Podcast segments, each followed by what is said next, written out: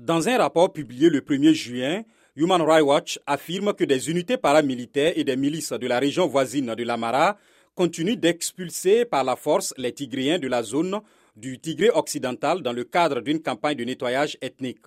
L'Organisation de défense des droits humains a publié ces accusations sans mener d'enquête rigoureuse et crédible dans les zones concernées, s'insurge le service de communication du gouvernement éthiopien.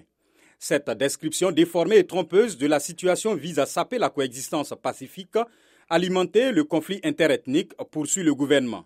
Un accord signé en novembre à Pretoria par le gouvernement fédéral éthiopien et les autorités régionales rebelles du Tigré a mis fin à deux ans de guerre brutale dans le nord de l'Éthiopie.